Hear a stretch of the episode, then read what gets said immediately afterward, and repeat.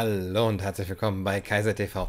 Einige sind schon da von euch. Wir fangen auch direkt an, aber es ist gar nicht so äh, super gescriptet heute und ich habe mir ein paar Gedanken zu, ja, ein paar Themen gemacht. Deswegen wird es heute etwas ruhiger, etwas bedächtiger. Aber es äh, ist auch ein spannendes Thema dabei, nämlich Rezo und der Faschismus. Ihr habt es gesehen, so also habe ich das jetzt mal genannt. Zuerst wollte ich den Stream nennen, ist Rezo ein Faschist? Äh, wenn man als Frage das irgendwie ähm, formuliert, dann kann man sich ja irgendwie äh, sicher sein, dass man niemanden angegriffen hat, habe ich gedacht, aber ich gehe auch ja nicht so gerne auf die persönliche Ebene. Äh, und darum geht es mir auch nicht, sondern um eine Äußerung in dem Video, äh, die Zerstörung der CDU, die ihr sicher auch jetzt schon mitbekommen habt, äh, weil da auch doch einige nochmal, unter anderem auch Gerhard Wisniewski mit einem Video darauf Bezug genommen haben, und zwar auf die Äußerung, die relativ am Schluss kommt, es gibt nur eine legitime Einstellung.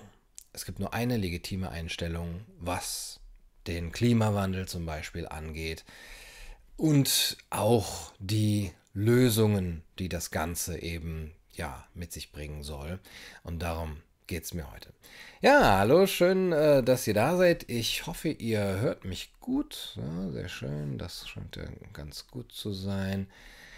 Äh, wir warten vielleicht noch mal ein bisschen äh, bis jetzt die meisten eingetrudelt sind. Die meisten arbeiten ja noch von euch äh, und dann denke ich, kommen die jetzt gleich. Ich wollte euch noch meine andere Verschwörungstheorie präsentieren. Die geht so, dass wir den ganzen Klimawandel und die ganze Diskussion darüber haben, um abzulenken von den eigentlich wichtigen Themen. Ja, das ist nämlich immer zu fragen, was ist denn wirklich dahinter und was steht wirklich an, was jetzt in der Zukunft an großen neuen Dingen auf die Menschheit zukommen soll oder ja, freigelassen werden soll, auf die Menschheit losgelassen werden soll, was wir aber nicht merken sollen. Und weswegen wir dann jetzt eben so darauf getriggert werden, so stark äh, auf den äh, Klimawandel äh, loszugehen. Und ähm, ich glaube, es hat mit AI zu tun. Also nicht dem Film, sondern der künstlichen Intelligenz und der Verbindung der künstlichen Intelligenz mit der Neurophysiologie des Menschen. Also die Schranke, die noch ist zwischen dem Organischen im Menschen, vor allem dem Gehirn, und den neurophysiologischen Prozessen und den, auch den psychologischen Prozessen und der Technik wie sie zum Beispiel jetzt in der Digitalisierung, aber auch in der, äh, ja, in der Internettechnik vorliegt und dann eben mit künstlicher Intelligenz zusammen verschmolzen wird. Was äh, ja auch positive Seiten haben kann, nämlich den Menschen wirklich besser zu machen. Oder sagen wir mal, seine evolutionär bedingten Schwächen auszumerzen, darf man das noch sagen? Ich weiß es nicht. Ähm, Yuval Noah Harari hat darüber auch in seinem Buch äh, Homo Deus geschrieben, über, naja, diese Zukunftsvision, ähm, die eben den Menschen vor die Wahl stellen wird, Wahl, sich selber diesem Neuroenhancement äh, anzuschließen oder eben nicht. Und Neuroenhancement jetzt nicht nur mit Pillen, Medizin, Drogen, äh, sondern eben auch mit äh, Techniken, die Chips und äh, ja, Hardware sozusagen im Körper verankern.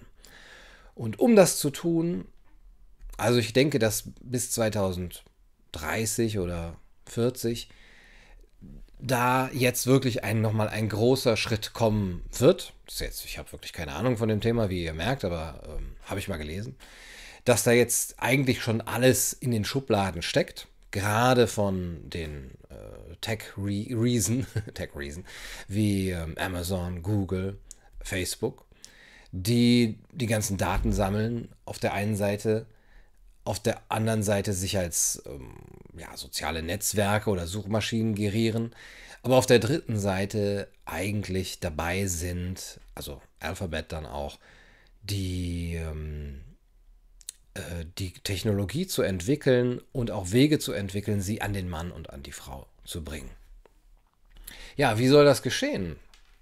Ich denke, dass der Mensch, ich, wenn ich zumindest von mir ausgehe, dort einen gewissen äh, Widerstand noch hat, eine, einen gewissen Ekel vielleicht auch, diese Technik so nah an sich ranzulassen, sozusagen die Blut-Hirn-Schranke zu überwinden.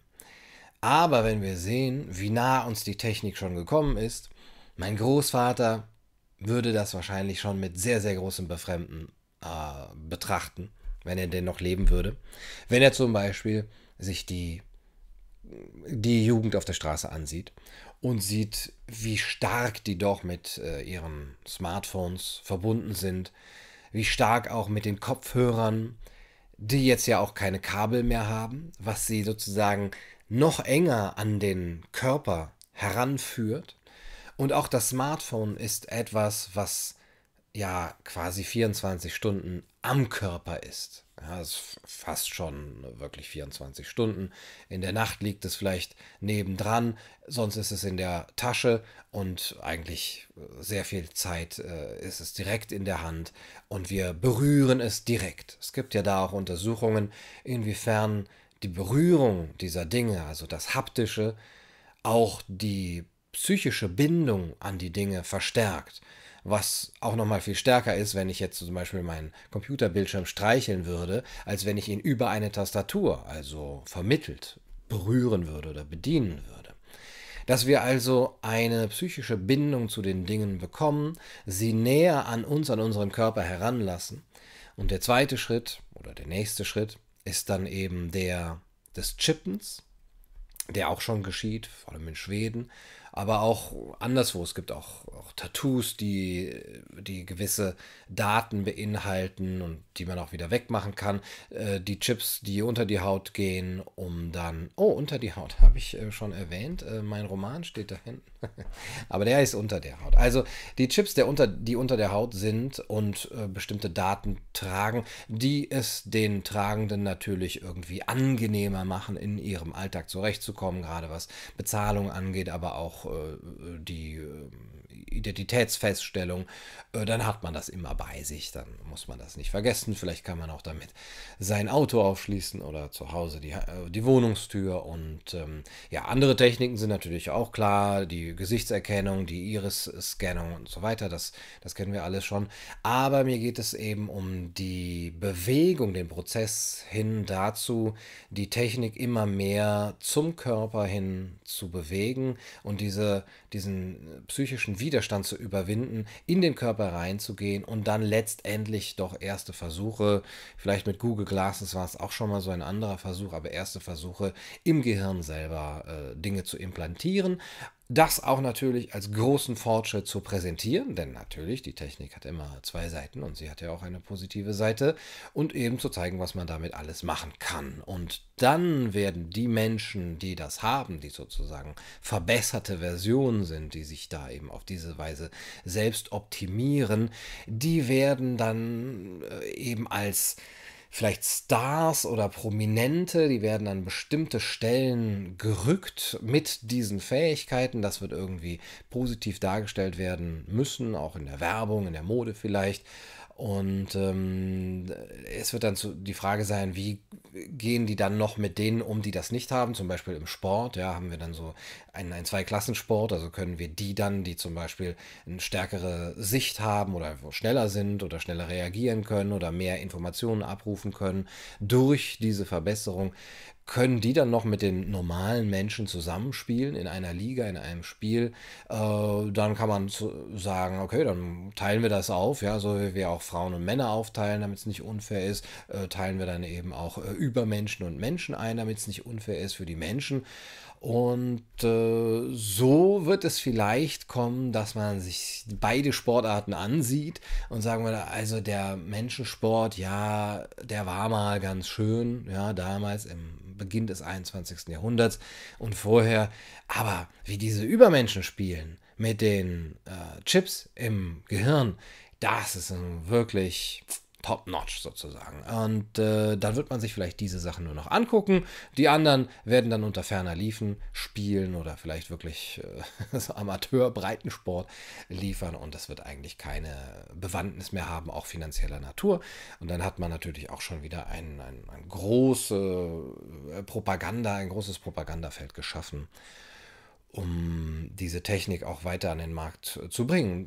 Tra äh, Krankheiten sind das nächste, ja, die man, oder wahrscheinlich sogar das erste, so Krankheiten, äh, chronische Krankheiten, die man besiegen kann dadurch. Und auch Dinge wie Epilepsie, Legasthenie oder ähm, Autismus vielleicht auch. Ähm, also wo, wo man vielleicht noch wenig hintergekommen ist und die man jetzt aber mit der Hilfe von ähm, ja, der Computertechnik und auch der Internettechnik ähm, äh, heilen kann, vielleicht sogar heilen kann. Ja? Also Krankheiten, der ganze medizinische Bereich. Und dann wird es auch sicherlich um Leistung gehen, zum Beispiel beim Lernen, äh, Studenten werden dann einen großen Vorteil haben vor denen, die das nicht machen. Äh, Doktorarbeiten müssen nicht mehr abgeschrieben werden, sondern können direkt im Gehirn runtergeladen werden aus dem Internet. Da kann man das ja auch noch dreimal irgendwie durch so ein Veränderungsprogramm jagen. Und auch in der, in der Wirtschaft, ja, die dann leistungsfähiger sind. Das ist im Grunde genommen so, wie wenn man jetzt eine, eine Pille nehmen würde, die einen wacher macht oder eben aufmerksamer und leistungsfähiger. Ja, ja, ja, also das ist, ähm, das ist so meine kleine Verschwörungstheorie, dass äh, das kommen wird, beziehungsweise dass das auch schon im vollen Gange ist. Ist jetzt auch nicht äh, nichts besonders Neues und nicht sehr, sehr originell. Da gibt es sehr, sehr viele äh, Bücher auch zu, die sich damit beschäftigen. Aber mich hat das so in letzter Zeit nochmal so ein bisschen beschäftigt, weil das mit dem Klimawandel ja gerade so im Fokus steht und äh, man immer so sagt, 2030, ja, in zwölf oder jetzt in elf Jahren. Was ist noch? In zwölf oder elf Jahren? Was, was passiert da noch mit der Menschheit? Was vielleicht auch sehr wichtig ist und was äh, vielleicht ein bisschen aus dem Fokus gerät, ja, diese Gefahr. Kann man ja auch schlecht sagen, was man jetzt dagegen tun soll, aber vielleicht ähm, die ja, Awareness äh, zu raisen, sorry, sorry für die ganzen Anglicisms, ähm, ist vielleicht nicht schlecht. Apropos, meine Condition Humaine Kollektion habt ihr natürlich schon gesehen. Ja, auch hier als äh, T-Shirt und als Tasse jetzt erhältlich. Also ähm, Links dazu in der Beschreibung. Gibt es jetzt alles Merchandising von Gunnar Kaiser, garantiert äh, ungechippt. Und äh, ja, mein zweites Thema. Übrigens, ähm, bevor ich das vergesse und bevor jetzt die Leute schon abschalten, äh, boah, jetzt kommt der aber den Aluhut auf.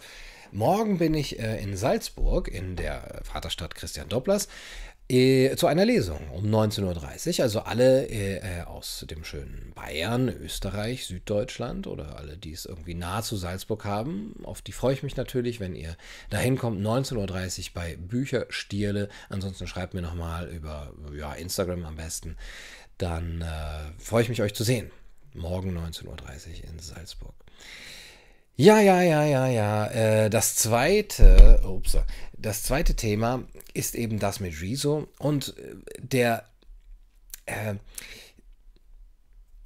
also meine Wahrnehmung war in der Schule, als ich über das Thema gesprochen habe und das, das Video gesprochen habe, mit Siebtklässlern, mit, Neun, äh, mit ja, Neunklässlern, die, die haben das Video nicht gesehen. Die haben es auch nicht angeklickt.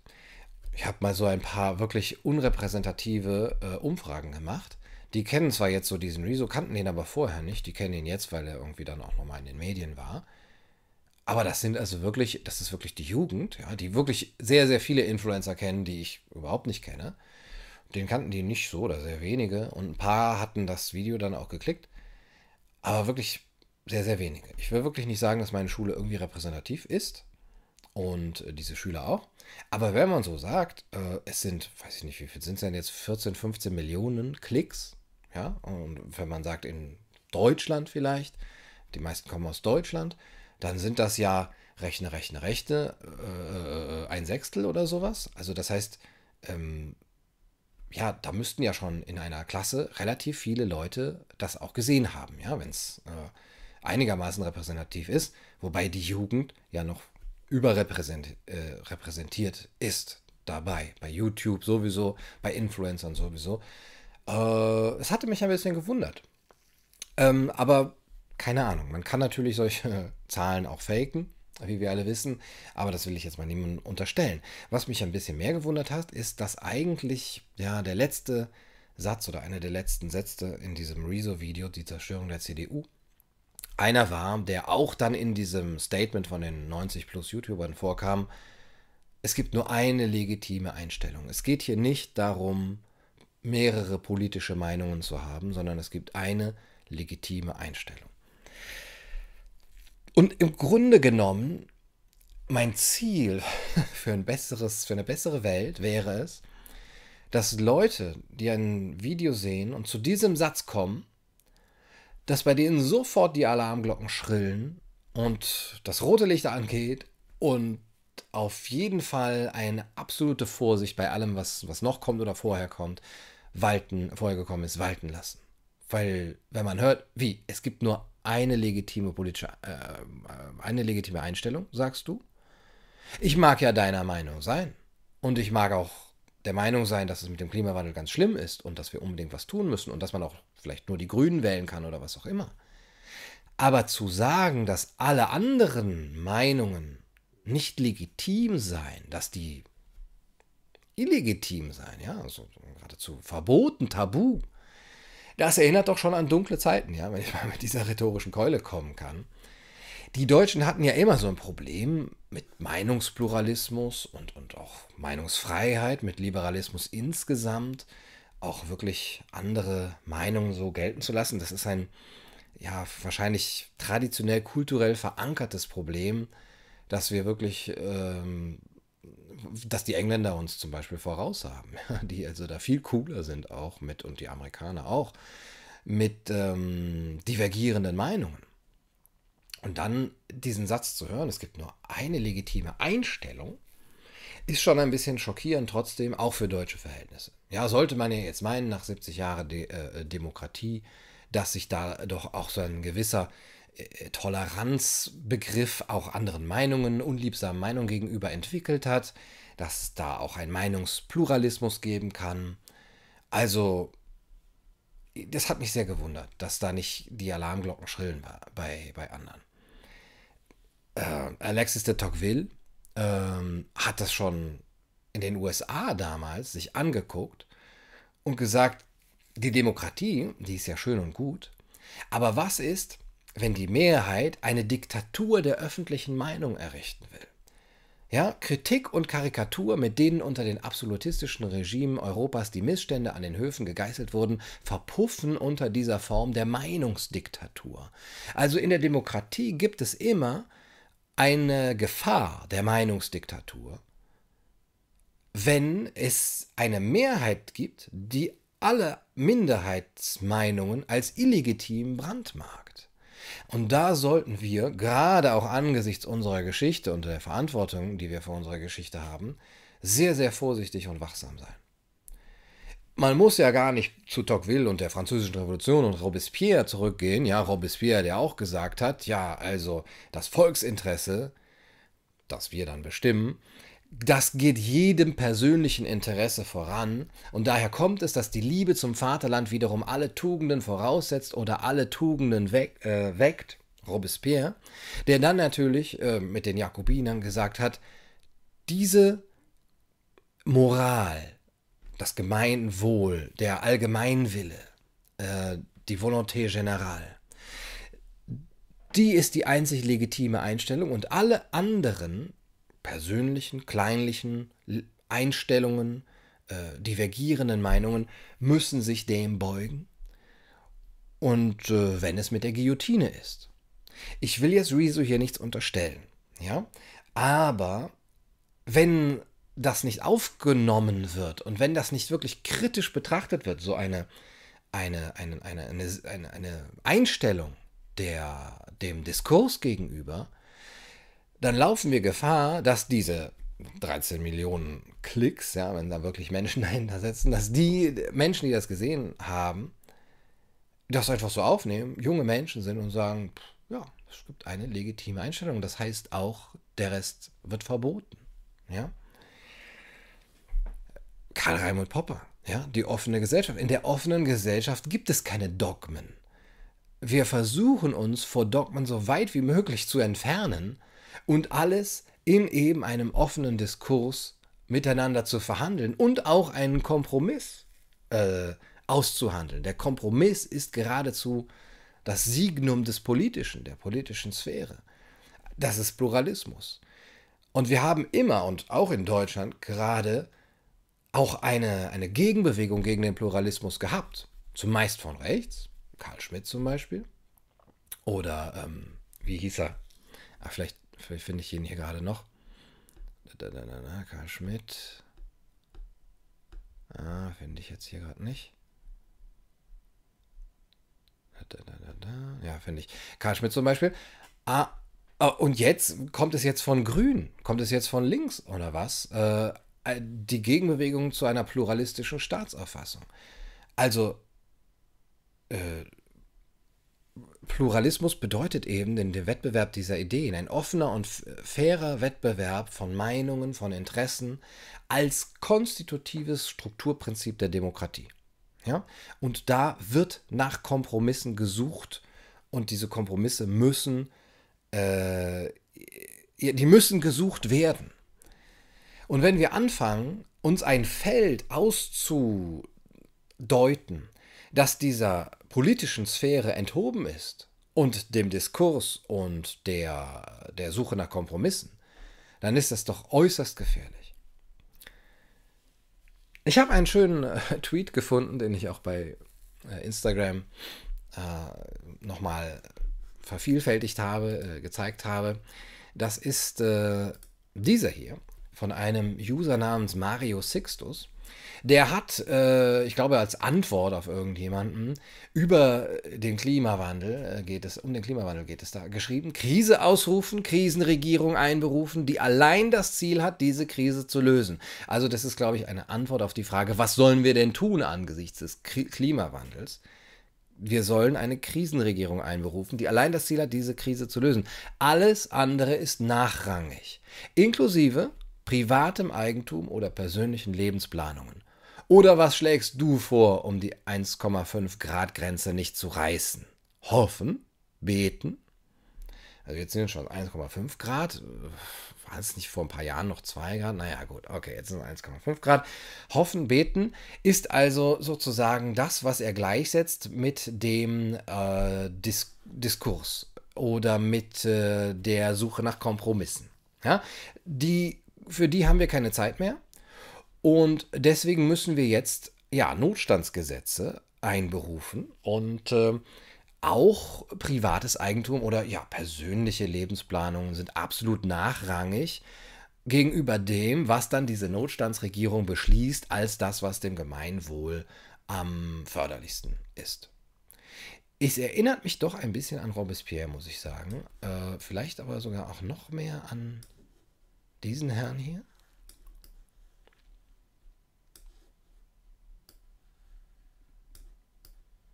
So.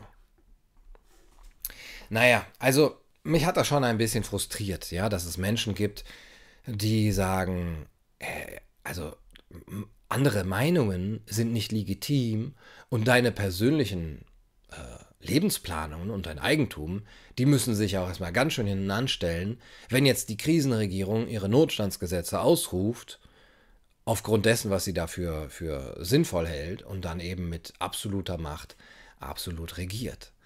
Das sind dann doch schon einige Prinzipien der Demokratie, die da ausgehebelt werden. Es gibt ein schönes Buch von ähm, äh, Jacob Talman, Jacob heißt er, glaube ich, The Origins of uh, the Totalitarian Democracy, also die totalitäre Demokratie. Ähm, äh, Talman ist ein israelischer Historiker, der diesen Begriff in den 50er Jahren, glaube ich, populär gemacht hat um sich damit auf ein Regierungsprinzip zu beziehen, in dem rechtmäßig gewählte Vertreter die Integrität eines Nationalstaates wahren, also das heißt immer noch Demokratie, dessen Bürger aber wenig oder gar keine Beteiligung am Entscheidungsprozess der Regierung haben. Ist nicht mehr. Machen wir mal hier diesen Josef weg. Und es gibt nach Thalmann zwei Arten von Demokratien. Es gibt liberale Demokratien und totalitäre Demokratien. Der totalitäre Typ der Demokratie glaubt an eine einzige und ausschließliche Wahrheit in der Politik. Es gibt nur eine legitime Einstellung. Thalmann nennt das politischen Messianismus. Er vergleicht das sehr mit einer Art säkularen Religion, die man dann hat. Und der Endzweck der Politik in dieser totalitären Demokratie wird nur erreicht, wenn diese Einstellung, ja, diese legitime Einstellung, über alle Lebensbereiche die Oberhand gewinnt. Totalitäre Demokratie. Das ist genau das, was äh, dieser Ma Mario Sixtus hier sagt. Ja? Über alle Lebensbereiche muss dieser Endzweck der, der, äh, der Politik Oberhand gewinnen. Thalmann macht das auch deutlich kulturgeschichtlich an, der, in den Schriften von Rousseau, ja, der auch äh, sozusagen diese säkulare Religion begründet hat, nicht nur als ein System von Ideen, sondern auch als ein leidenschaftlicher Glaube, es gäbe so etwas wie einen allgemeinen objektiven Willen, ja, den Volkswillen, den Gemeinwillen, ob von jemandem gewollt oder nicht. Also der, die Volonté générale ist ja nicht der Volonté de tous. Äh, das muss sozusagen gar keiner wollen, aber es ist das, was der äh, äh, was dem äh, Gemeinwohl am dienlichsten ist. Aber festgestellt kann das natürlich nur werden von einer Kaste von Politikern, die dann eben da oben sitzen. Wenn das Volk es nicht will, muss es dazu gebracht werden, es zu wollen. Das bedeutet nach Termen die absolute Kontrolle über das Eigentum. Ja, das ist das Wichtigste. Das ist auch das, wohin was, was die Macht braucht, ja, um, um mächtig zu sein. Sie muss das Eigentum von Menschen kontrollieren. Johnny Rockermeier, 2 Euro. Vielen, vielen Dank. Buchbesprechung ist in der Mache. Ich wollte es eigentlich am Sonntag schon, na gut, du weißt, ich wollte es schon vor zehn Monaten geben, aber diese tollen Bücher hier über äh, äh die, die deutsche Übersetzung von Jordan Petersons sorry, äh, von Jordan Petersons Vorlesungen hier präsentieren, hat der gute Johnny Rockermeier herausgegeben mit einer sehr schönen Übersetzung. Es ist wirklich eine gute Übersetzung. Es sind auch Prinzipien der Übersetzung übrigens mal drin, was mich besonders erfreut hat, weil sie nämlich äh, jetzt nicht mit Google Translator übersetzt äh, wurden, sondern sehr äh, umsichtig. Also nicht einfach so in ein äh, äh, englisches Deutsch oder deutsches Englisch. Ähm, das ist äh, sehr schön. Ja, zurück ähm, nochmal kurz, aber da mache ich auch nochmal eine extra äh, Vorstellung. Zurück nochmal kurz zu Rousseau oder zu Talman. Im Grunde genommen ist Rousseaus allgemeiner Volkswille die Wahrheit von Descartes, dass es dem eben diese eine Wahrheit gibt und die Politik wird dann in die Richtung von Religion ähm, gerückt. Das heißt, es gibt nur noch, wie in der Religion, eine Wahrheit. Dort gibt es auch keinen Diskurs, ob es jetzt äh, Gott gibt oder wie, äh, wie, viel, wie viel Gebote es gibt und so weiter. Ähm,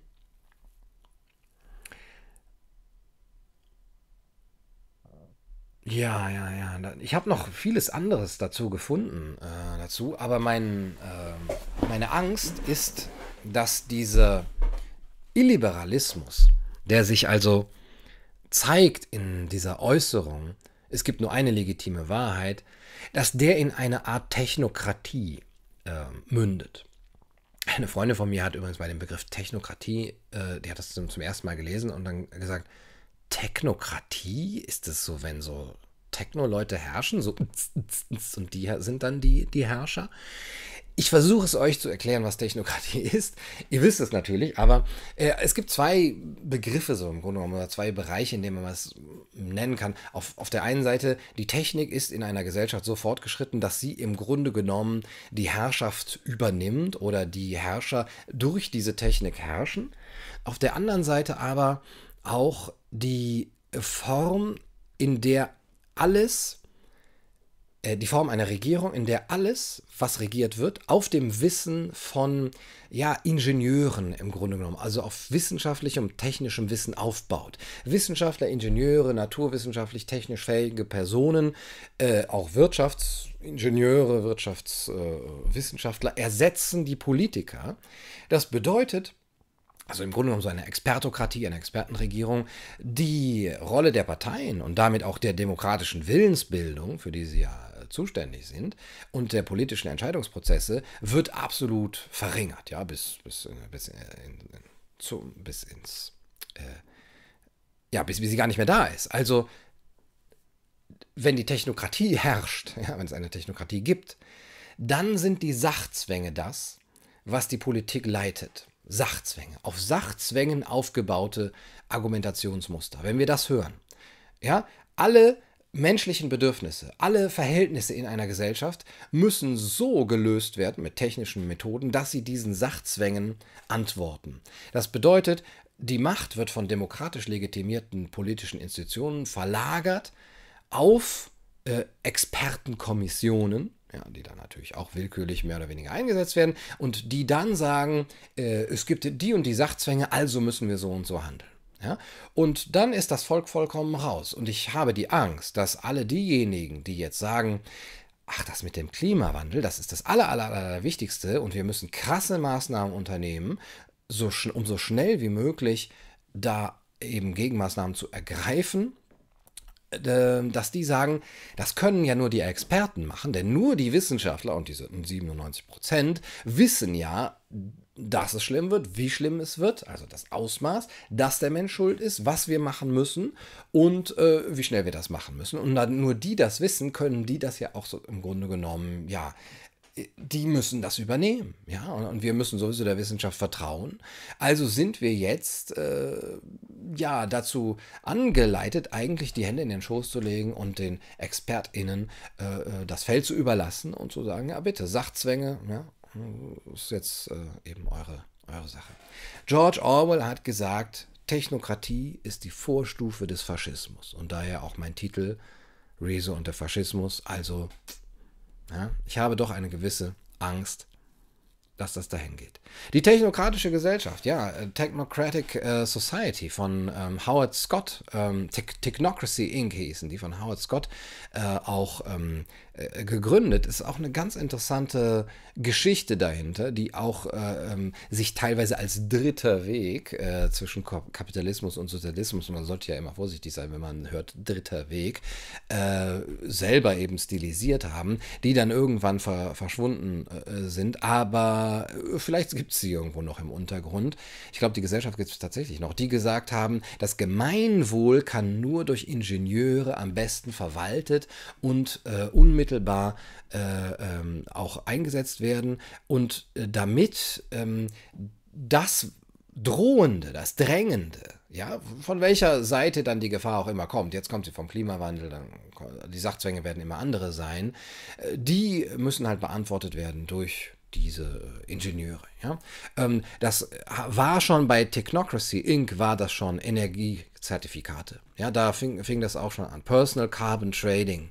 Äh, das waren eben Vorschläge von, von Technokraten. Äh, dieser ähm, Hubbard, also nicht der äh, vom Hubbard-Teleskop, auch nicht der von äh, Maurice King Hubbard hieß der, glaube ich. Äh, der hat dieses äh, Peak Oil ähm, Mythos oder also diesen, diesen, diese Theorie des globalen Ölfördermaximums äh, geprägt. Von, der hatte auch mit denen zu tun und dann eben diese Person, Personal äh, Carbon Trading Idee aufgebracht. Ja, also Technokratie. Übrigens, äh, Ben, vielen, vielen Dank für die 5 Euro. Sehr schön. Die werde ich gleich morgen in Salzburg investieren in ein, was trinkt man in Salzburg? Marillenschnaps, habe ich gehört. In einen kleinen Marillenschnaps auf dich, Ben. Bitte alle Ben spricht Podcast ähm, abonnieren, sagt man, glaube ich, ne, auf YouTube. Oh, wirklich ganz, ganz tolle Gespräche. Unter anderem drei mit mir. Es macht immer viel Spaß, dem Ben zuzuhören. Drei Gespräche habe ich schon gehört bei dir. Mhm. Ähm, ja, Harald Welzer, mein großer, großer Freund, äh, von dem habe ich in der Taz ein äh, schönes Interview gefunden, in dem er sagt, da geht es auch um die Technokratie und die Gefahr der Technokratie.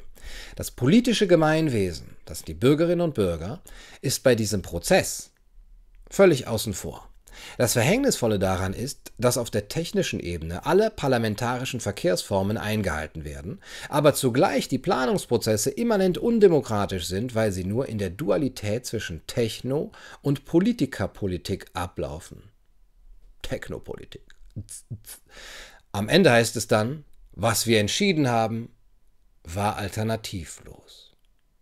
Und genau diese Sachzwänge, ja, die, der zwanglose Zwang des Sachzwangs, ist ja das, was dann das Diktum alternativlos nach sich zieht. Ja?